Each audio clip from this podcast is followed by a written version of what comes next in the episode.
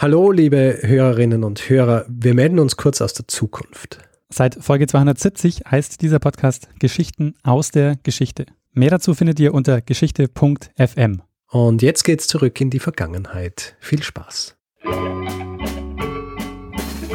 Lernen ein bisschen Geschichte. Lernen ein bisschen Geschichte, dann werden Sie sehen, Herr Reporter, wie das sich damals entwickelt hat. Wie das sich damals entwickelt hat. Hallo und herzlich willkommen bei Zeitsprung, Geschichten aus der Geschichte. Mein Name ist Daniel. Und mein Name ist Richard. Ja, und wir sind zwei Historiker und wir erzählen jede Woche eine Geschichte aus der Geschichte, immer abwechselnd. Eine Woche erzählt Richard eine Geschichte, eine Woche erzählt ich eine Geschichte. Und Richard, weißt du noch, worum es letzte Woche ging? Ja, es ging letzte Woche um die Hep-Hep-Krawalle. Richtig. Muss ich jetzt noch weiter ausführen? Nee, nee, also alles Ah. gut. Prüfung bestanden. das heißt, wenn ich letzte Woche was äh, gemacht habe, dann bist du diese Woche dran. Und ich lehne mich jetzt mal zurück und äh, bin gespannt, was du zu erzählen hast. Sehr gut. Daniel, du erinnerst dich noch, dass ich gegen Ende des Sommers, beziehungsweise eigentlich schon äh, nach dem Sommer, nämlich im September war ich in, in äh, Schottland. Ja, Ja. dein großer Sommerurlaub. mein großer Sommerurlaub. Und ich habe ja eigentlich schon eine Geschichte mitgebracht, mehr oder weniger, wenn man so will, aus Schottland, beziehungsweise über Schottland gemacht, nachdem ich in Schottland war. Ich weiß es noch, Über- ich weiß es noch. Ja, was war das? Über die gescheiterten Kolonieversuche.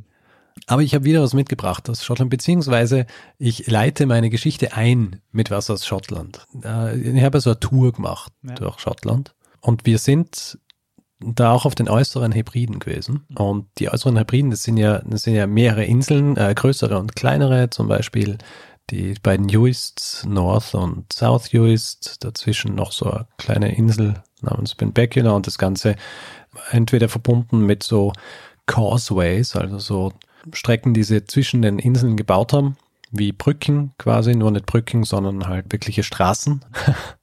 Es gibt aber auch viele kleine, ähm, viele kleine Inseln dort und in der Nähe von Harris. Harris ist oberhalb von den Uists, unterhalb von Lewis. Da gibt es eine kleine Insel und das ist die Isle of Scarp. Isle of Und- Scarp. Mhm. Isle of Scarp. Und die Isle of Scarp ist äh, heute unbewohnt. Allerdings, wie so viele dieser, dieser kleinen Inseln, die heute unbewohnt sind, haben auch dort Leute gewohnt und zwar noch bis Mitte des 20. Jahrhunderts, in den 1940er Jahren sogar noch 100 Menschen. Allerdings ist es auch so eine kleine Insel gewesen, wo es äh, keine Brücke gegeben, es hat keinen Fair-Service gegeben und dadurch, dass die Gewässer dort relativ unruhig sind und es schwierig war anzulegen, war sie relativ abgeschieden. Und diese Abgeschiedenheit dieser Insel hat äh, generell dafür gesorgt, dass die Kommunikation schwierig war. Also wenn es Notfälle gegeben hat und wenn man Arzt gebraucht hat oder so in die Richtung, war es wahnsinnig schwierig. Selbst für diese Gegend war das relativ außergewöhnlich und außergewöhnliche Situationen verlangen manchmal eben auch nach außergewöhnlichen Lösungen. Eine außergewöhnliche Lösung für dieses Kommunikationsproblem auf Scarp sollte in der Form eines Herrn namens Gerhard Zucker kommen. Das war aber kein Schotte. Gerhard Zucker war, ein, war kein Schotte. Gerhard Zucker war ein Deutscher und zwar 1908 in Hasselfelde geboren. Mhm. Wer kennt es nicht? Ja, kennst du Hasselfelde, ne? Nee. Ist halt in Deutschland. ja. Und dieser Gerhard Zucker hat sich schon sehr früh für eine Sache interessiert, nämlich Raketen. Gerhard Zuckers Vater war ein Milchbauer und Gerhard Zucker hat seinen, seinen Vater irgendwann davon überzeugen können, dass er Teile seines äh, Grunds verkauft, damit äh, Gerhard Zucker sich seine Ambitionen finanzieren kann. Und seine Ambitionen haben natürlich mit Raketen zu tun gehabt. Er hat zwei Dinge mit Raketen machen wollen. Einerseits hat er vorgehabt, dass er Raketen baut, die so hoch geschossen werden können, dass sie dann von oben Fotos machen können. Ja? Also wie Art, äh, wie Art Satellitenaufnahmen, Mhm. nur halt nicht mit Satelliten, sondern mit Raketen. Mhm. Eine andere Idee, die er gehabt hat, war, dass er mit Raketen Post befördern kann. Mhm. Raketenpost. Ja, gute Idee. Jetzt ist es so, dass die Beförderung von Post mittels Raketen zu dieser Zeit nicht so wahnsinnig neu war. Also es war schon relativ neu, aber, aber Gerhard Zucker war nicht der Erste, der sich das überlegt hat. Raketenpost war eigentlich zu dieser Zeit, also wir sind jetzt so in den äh, 1930er Jahren, so ein Thema, dass es auch und vor allem unter Philatelisten ein Thema war. Mhm. Also Briefmarkensammlern. Unter denen, äh, beziehungsweise in der Philatelie hat es eine eigene Nische gegeben, die sich mit Briefmarken beschäftigt haben, die für Briefe gedacht waren, die mit Raketen befördert werden. die dann oft zum Beispiel auch Raketen abgebildet haben. Diese Untersparte, diese Nische der äh, Philatelie heißt Astrophilatelie. Hintergedanke war natürlich, dass man Post viel schneller von einem Ort zum nächsten transportieren kann, als man es äh, auf herkömmliche Art und Weise tun hat können. Interessanterweise war einer der Pioniere dieser, dieser Posttransportart ein, ein Österreicher. Und dieser Österreicher war Friedrich Schmiedel. Der hat schon im Jahr 1931 mit einer Rakete zwischen Schöckel und St. Radegund Post transportiert. Mit, mit einer Rakete. Mit einer Rakete.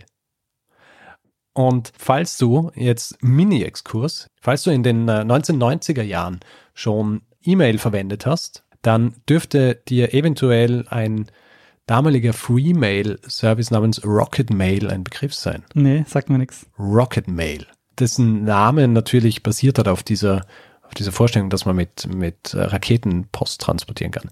Ist übrigens dann von Yahoo gekauft worden und dann aufgegangen in Yahoo Mail. Ah ja, verstehe. Und Yahoo Mail gibt es ja heutzutage. Mhm, das kenne ich. Rocket Mail war der große Konkurrent zu Hotmail.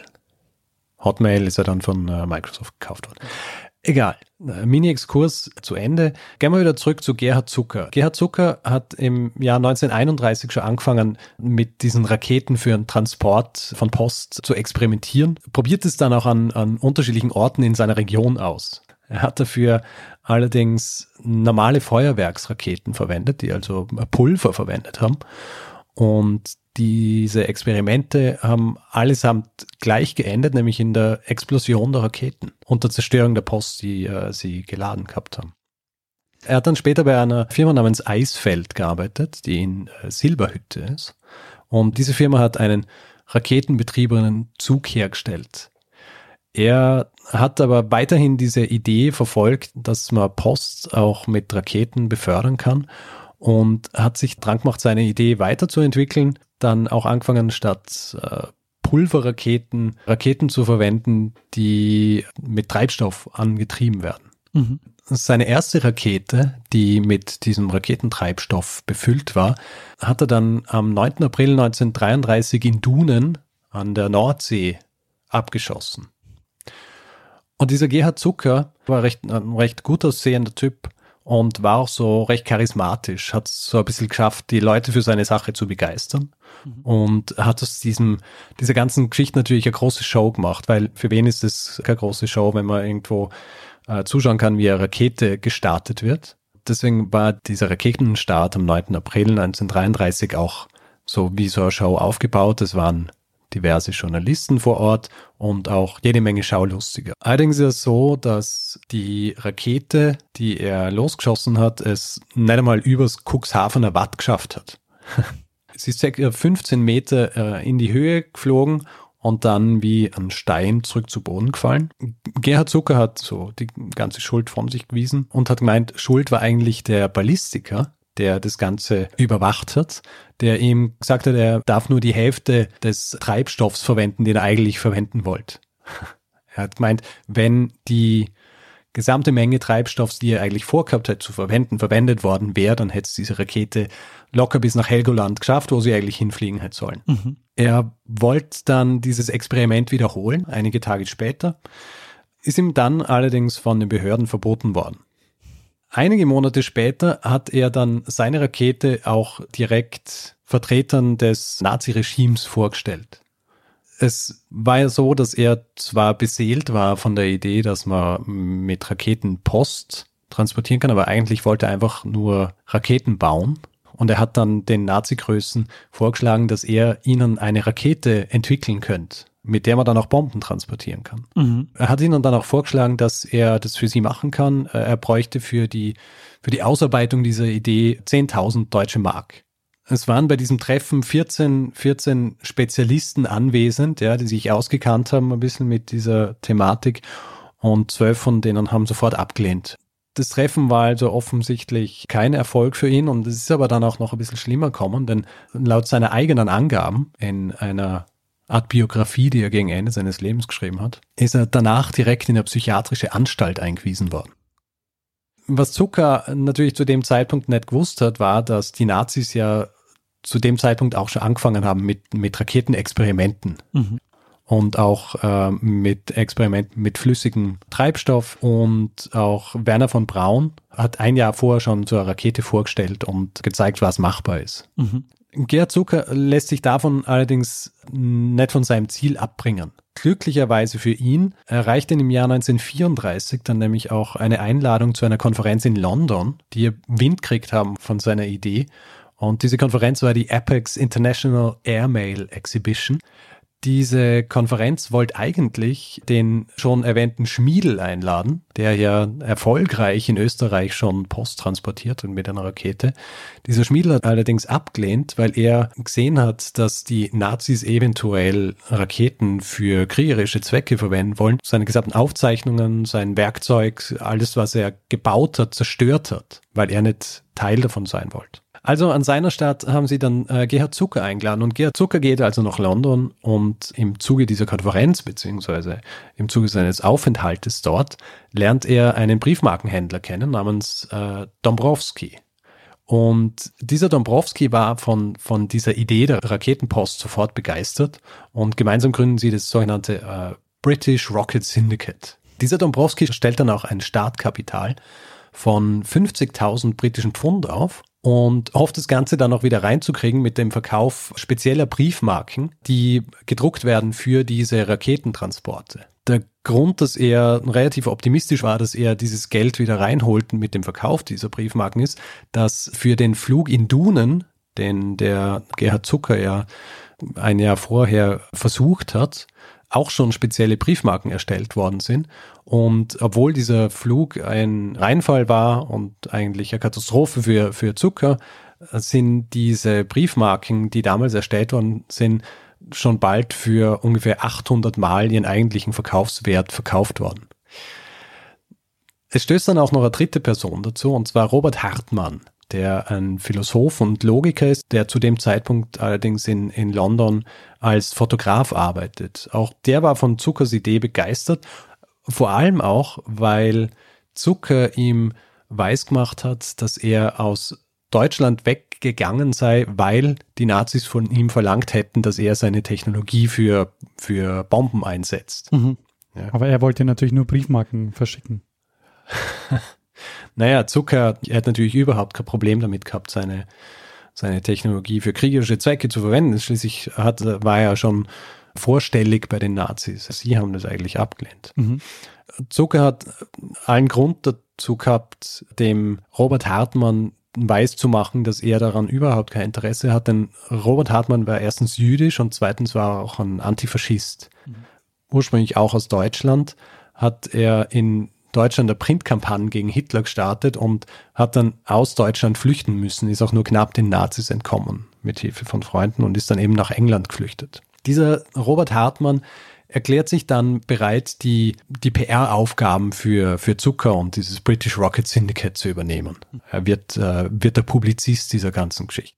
Sie planen also in England so einen Raketenflug mit dem Transport von, von Post durchzuführen. Allerdings stehen sie relativ schnell vor einem recht großen Problem. Und zwar diese deutsche Firma, die diesen Raketentreibstoff herstellt, den Zucker in Dunen schon für seine Rakete verwendet hat, können ihm keinen Raketentreibstoff nach England schicken, weil die Behörden den Export schon verboten haben. Mhm. Sie, also Zucker und Dombrowski, versuchen dann über Umwege an diesen Raketentreibstoff zu kommen, schicken zum Beispiel auch die Frau von Dombrowski nach Deutschland, damit sie diesen Treibstoff nach England schmuggelt. Sie erkennt dann aber relativ rasch, dass sie auch unter der Beobachtung der Gestapo steht und kommt dann eben mit leeren Händen zurück. Gerhard Zucker muss daraufhin dann improvisieren und er stattet seine Rakete statt mit diesem äh, flüssigen Treibstoff wieder mit Raketen aus, die eigentlich für Feuerwerke gedacht sind. Mhm. Ja. Also er greift wieder zurück auf diese Schießpulver-Feuerwerksraketen. Mhm. Er hat auch andere Probleme, irgendwie an all das Material zu kommen, das er eigentlich braucht, um, um seine Raketen fliegen zu lassen. Das richtige Schmiermittel kriegt er auch nicht aus Deutschland und muss dann zum Beispiel stattdessen Butter verwenden. Am 6. Juni 1934 ist es aber dann soweit und sie starten ihre erste Rakete, und zwar in den South Downs in der Nähe von Eastbourne. Diesmal ist Gerhard Zucker allerdings ein bisschen vorsichtiger, was diese ganze Show angeht. Ja, diesmal ist es keine riesige Menschenmenge, die dieses Spektakel miterleben will, sondern es sind nur sechs Personen anwesend. Neben den drei Mitgliedern dieses British Rocket Syndicates ist noch äh, der Redakteur eines Philatelie-Magazins anwesend und ein Reporter und ein Fotograf des Daily Express. Mhm. Diese Rakete startet also, ist wieder befüllt mit Briefen, ungefähr 1000 Briefe, die alle beklebt sind mit einer speziell erstellten äh, Briefmarke, äh, auf dem steht Zucker Rocket Post. Und diese, diese Rakete fliegt los, schafft es auch in der Höhe von ungefähr 800 Metern und ungefähr die Distanz einer Meile. Schafft es aber nicht weiter, fällt wieder zurück am Boden und die Briefe, die in dieser Rakete sind, werden dann einfach aufs örtliche Postamt gebracht und auf normalem Weg weitergeschickt. Was allerdings den Reporter der Daily Express nicht daran hindert, einen Artikel zu schreiben, der dann am nächsten Tag der Aufmacher ist und dann auf dem Titelblatt die Überschrift hat First British Rocket Mail. Es wird also der Eindruck vermittelt, als hätte diese Raketenpost funktioniert und im Zuge dessen ruft es auch die Regierung auf den Plan. Ja. Die sehen das und finden das dann ganz interessant und laden dann den Zucker und sein Rocket Syndicate ein, einen weiteren Testflug zu machen. Und dieser weitere Testflug soll auf der Insel Scarp stattfinden. Und ich habe vorhin äh, davon gesprochen, dass die Insel Scarp so abgeschieden sei. Also, dass es keine Möglichkeit gibt, in Notfällen jemanden zu kontaktieren. Und wenn du dich noch erinnerst an die äh, Episode über die Notfallnummern, mhm. dann ist ja was, was sich durchgezogen hat, dass Veränderungen äh, bzw. Verbesserungen des Systems immer anlassbezogen waren. Also es hat immer irgendeinen Anlass gegeben, der dafür gesorgt hat, dass sich jemand gedacht hat, okay, das müssen wir, das müssen wir verbessern, das ganze System. Und so war das auch auf Scarp. Da war es nämlich so, dass eine gewisse Christina McLennan schwanger war mit Zwillingen, allerdings eine schwere und äh, gefährliche Geburt gehabt hat und keine Möglichkeit gehabt hat, einen Arzt zu kontaktieren. Mhm. Also schlechtes Wetter hat dafür gesorgt, dass sie auch nicht äh, von der Insel auf Harris oder Lewis, die nächsten größeren Inseln, kommt. Und nachdem sie eine Tochter, also den einen Teil der Zwillinge auf, auf der Insel geboren hat, bessert sich dann das Wetter und sie kann dann schlussendlich mit, äh, mit dem Boot übersetzen und dann ins Krankenhaus nach Louis gebracht werden, wo dann die zweite Tochter auf die Welt kommt. Das heißt, eigentlich noch mal gut gegangen, aber die Regierung hat es mitkriegt. Im Parlament ist es dann besprochen worden, dass es eigentlich schändlich sei, dass, in einem, dass es in ihrem Land Gegenden gibt, wo die Kommunikationsmöglichkeiten so schlecht sind, dass man nicht einmal in Notfällen Hilfe rufen kann. Ja. Und deswegen haben sie die Insel Skarp ausgesucht, damit Gerhard Zucker dann dort seinen Versuch starten kann. Am 31. Juli 1934 ist es dann auf der Insel Skarp soweit und Gerhard Zucker startet also dort auch wieder eine Rakete. Ziel der Rakete ist die Insel Harris. Äh, es soll eine Distanz von ungefähr 1600 Metern zurückgelegt werden, übers Wasser. Die Rakete selber ist ungefähr einen Meter hoch, hat einen Durchmesser von 18 Zentimeter und ist wieder mit 1200 Briefen befüllt. Natürlich auch wieder beklebt mit diesen speziellen Briefmarken. Mhm. Die Rakete schafft es aber nicht einmal bis zum Wasser, sondern explodiert eigentlich sofort nach dem Start. Mhm. Und diese 1200 Briefe, teils brennend, ja, regnen dann so auf diesen Strand nieder.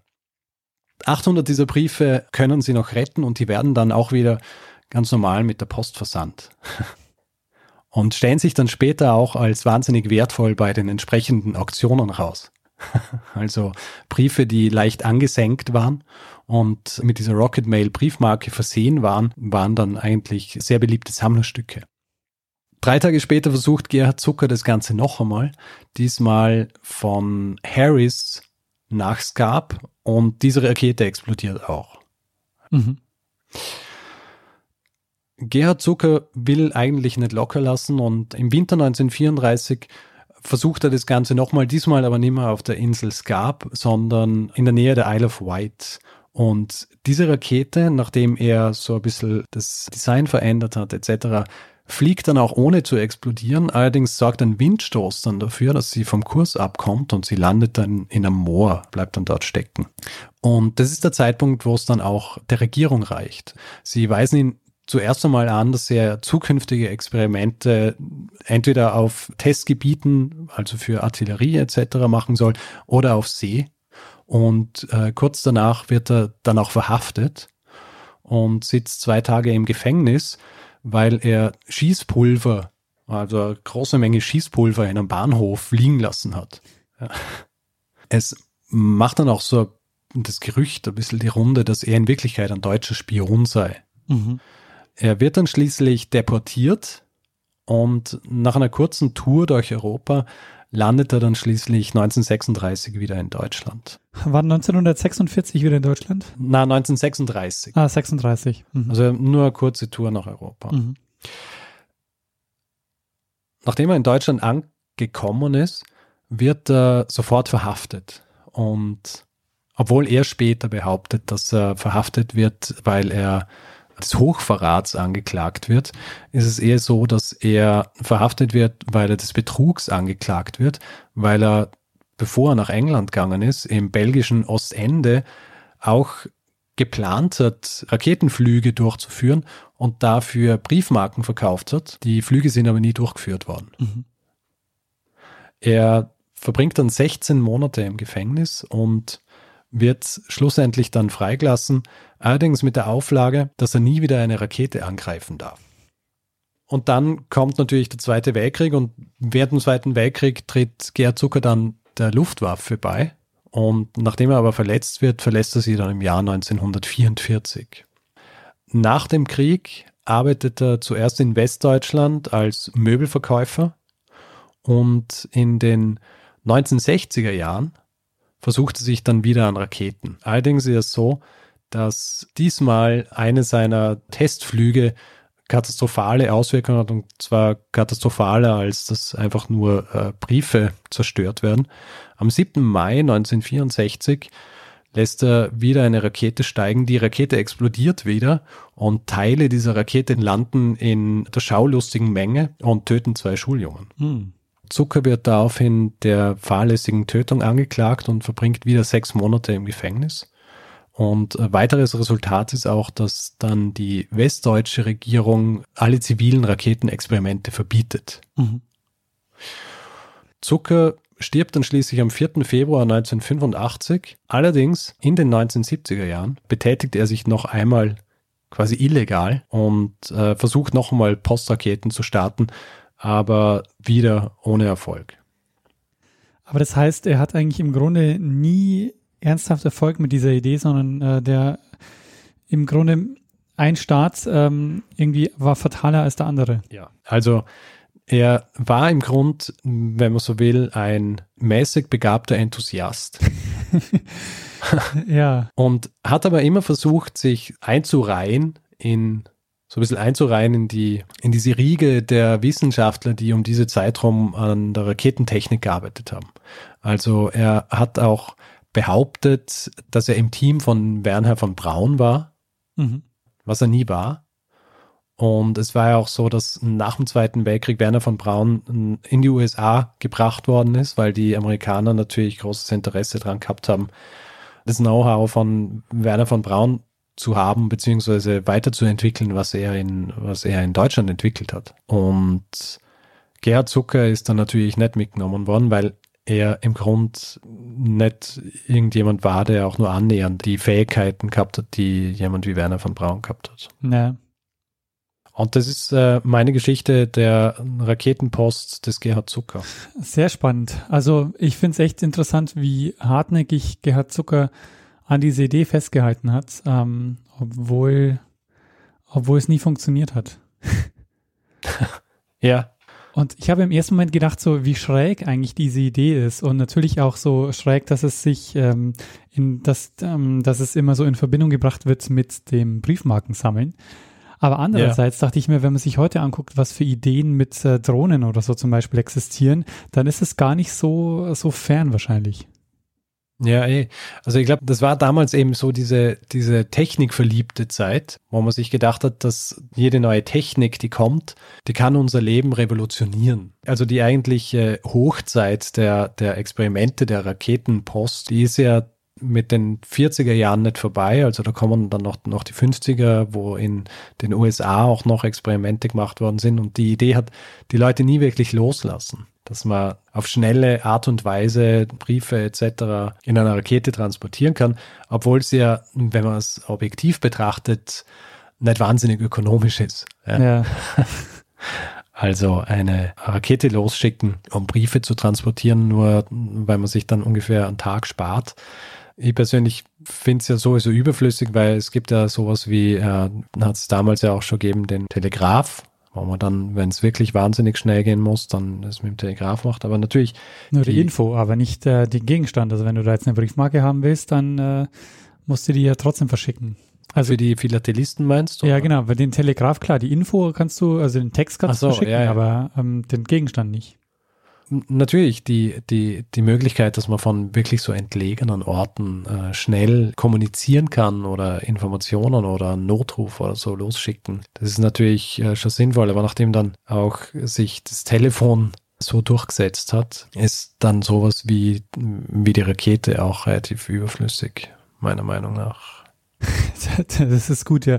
Ich meine, ähm, im Grunde, wenn er das bis in die 70er Jahre macht, wo eigentlich ja schon klar ist, dass die Idee eigentlich Quatsch ist. Aber ähm, ich meine, so in den ähm, ja, in den 30er Jahren oder so war es ja auch noch mit diesem unglaublichen Fortschrittsglauben äh, und so verbunden. Da fände ich es jetzt nicht so ungewöhnlich, aber später wird es dann eher so ein bisschen ja. äh, freakmäßig. Ja, ich meine, die, die, die ganze Geschichte meiner Meinung nach könnte man auch so ein bisschen abhaken und äh, ja, e, einfach jemand, der exzentrisch ist und, sein, und seinen Traum unbedingt verwirklichen will, wenn dann eben nicht dieser tragische Testflug am 7. Mai 1964 gewesen wäre und zwei Leute sterben im Zuge dieser Geschichte. Ja, aber auch in, interessant finde ich ja, dass es tatsächlich dann keine Technik ähm, also, dass keine Technik dafür erfunden wurde, ähm, Gegenstände auch äh, ähm, so wirklich auch schnell ähm, zu transportieren. Also klar, man kann es über ähm, Post, Flugzeug und so, ähm, was, was jetzt auch passiert, aber sowas wie Rohrpost überregional hat sich dann auch nie durchgesetzt. Naja, Rohrpost überregional, du musst ja Röhren bauen. Ja, wir bauen auch, keine Ahnung, ewig lange Tunnel oder so. Also man kennt ja ähm, die, diese Tunnel müssen ja dann nicht so, nicht so groß sein. Also ich denke mal, wenn man, wenn man will, kann, könnte man sowas schon nachbauen. Wir bauen ja zum Beispiel ja. auch äh, Leitungen, ähm, die, die wir kilometerweit verbauen. Ja, aber ob das jetzt so ein Kabel ist oder ob es Röhren für Rohrpost sind, vor allem die, so Rohrpost funktioniert also mit, mit so Druckluft, oder? Ja, genau. Das ist wahrscheinlich rein physikalisch unmöglich, das über so weite Distanzen zu machen, oder? Ich weiß nicht, ach, wenn man will, geht alles. wenn man will, kann man die, die Gesetze der Physik aushebeln.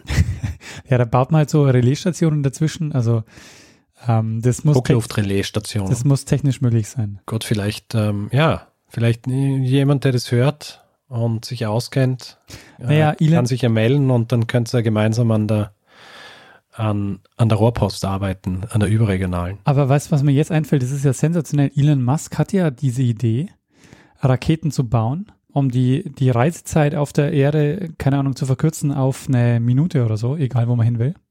Also diese Hyperloops, die dann so, ja, ja. Das ist ähnlich, nur halt mit Menschen. Ja, und genau. In Röhren. Genau. Also das ist die Verknüpfung, ja. Richtig. Das ist die Verknüpfung von Raketen und Rohrpost. Das ist die Menschenrohrpost. Na, aber das gibt es auch als Rakete, oder? Es gibt es als Rakete und als Rohrpost. Ähm, ich habe mich gerade geguckt. Er will tatsächlich Raketen für Langstreckenflüge einsetzen und ja. verspricht, dass du von New York nach Shanghai in 39 Minuten fliegen kannst. Die Frage ist, gibt es eine eigene Briefmarke? Also ich würde davon ausgehen, dass es eine eigene Briefmarke zu gibt. ja, Richard, ähm, dann würde ich sagen, lass mal es gut sein für heute. Okay. Vielen Dank für die Geschichte über den Gerhard Zucker. Finde ich sehr, sehr spannend, da die, diese ähm, Postraketenversuche ist super. Ja. Habe ich vorher noch nie gehört, aber es ist sehr spannend. Ich muss ja zugeben, dass ich davon nicht gehört habe, als ich in Schottland war. Mhm. Aber wir haben uns vor kurzem haben wir uns angeschaut, um zu reminiszieren, ja. Äh, so eine, so eine Sendung von der BBC über die Scottish Isles, wo einer so äh, unterschiedlichen Inseln besucht und über Dinge spricht, die dort passiert sind. Und äh, da ist Scarp vorkommen.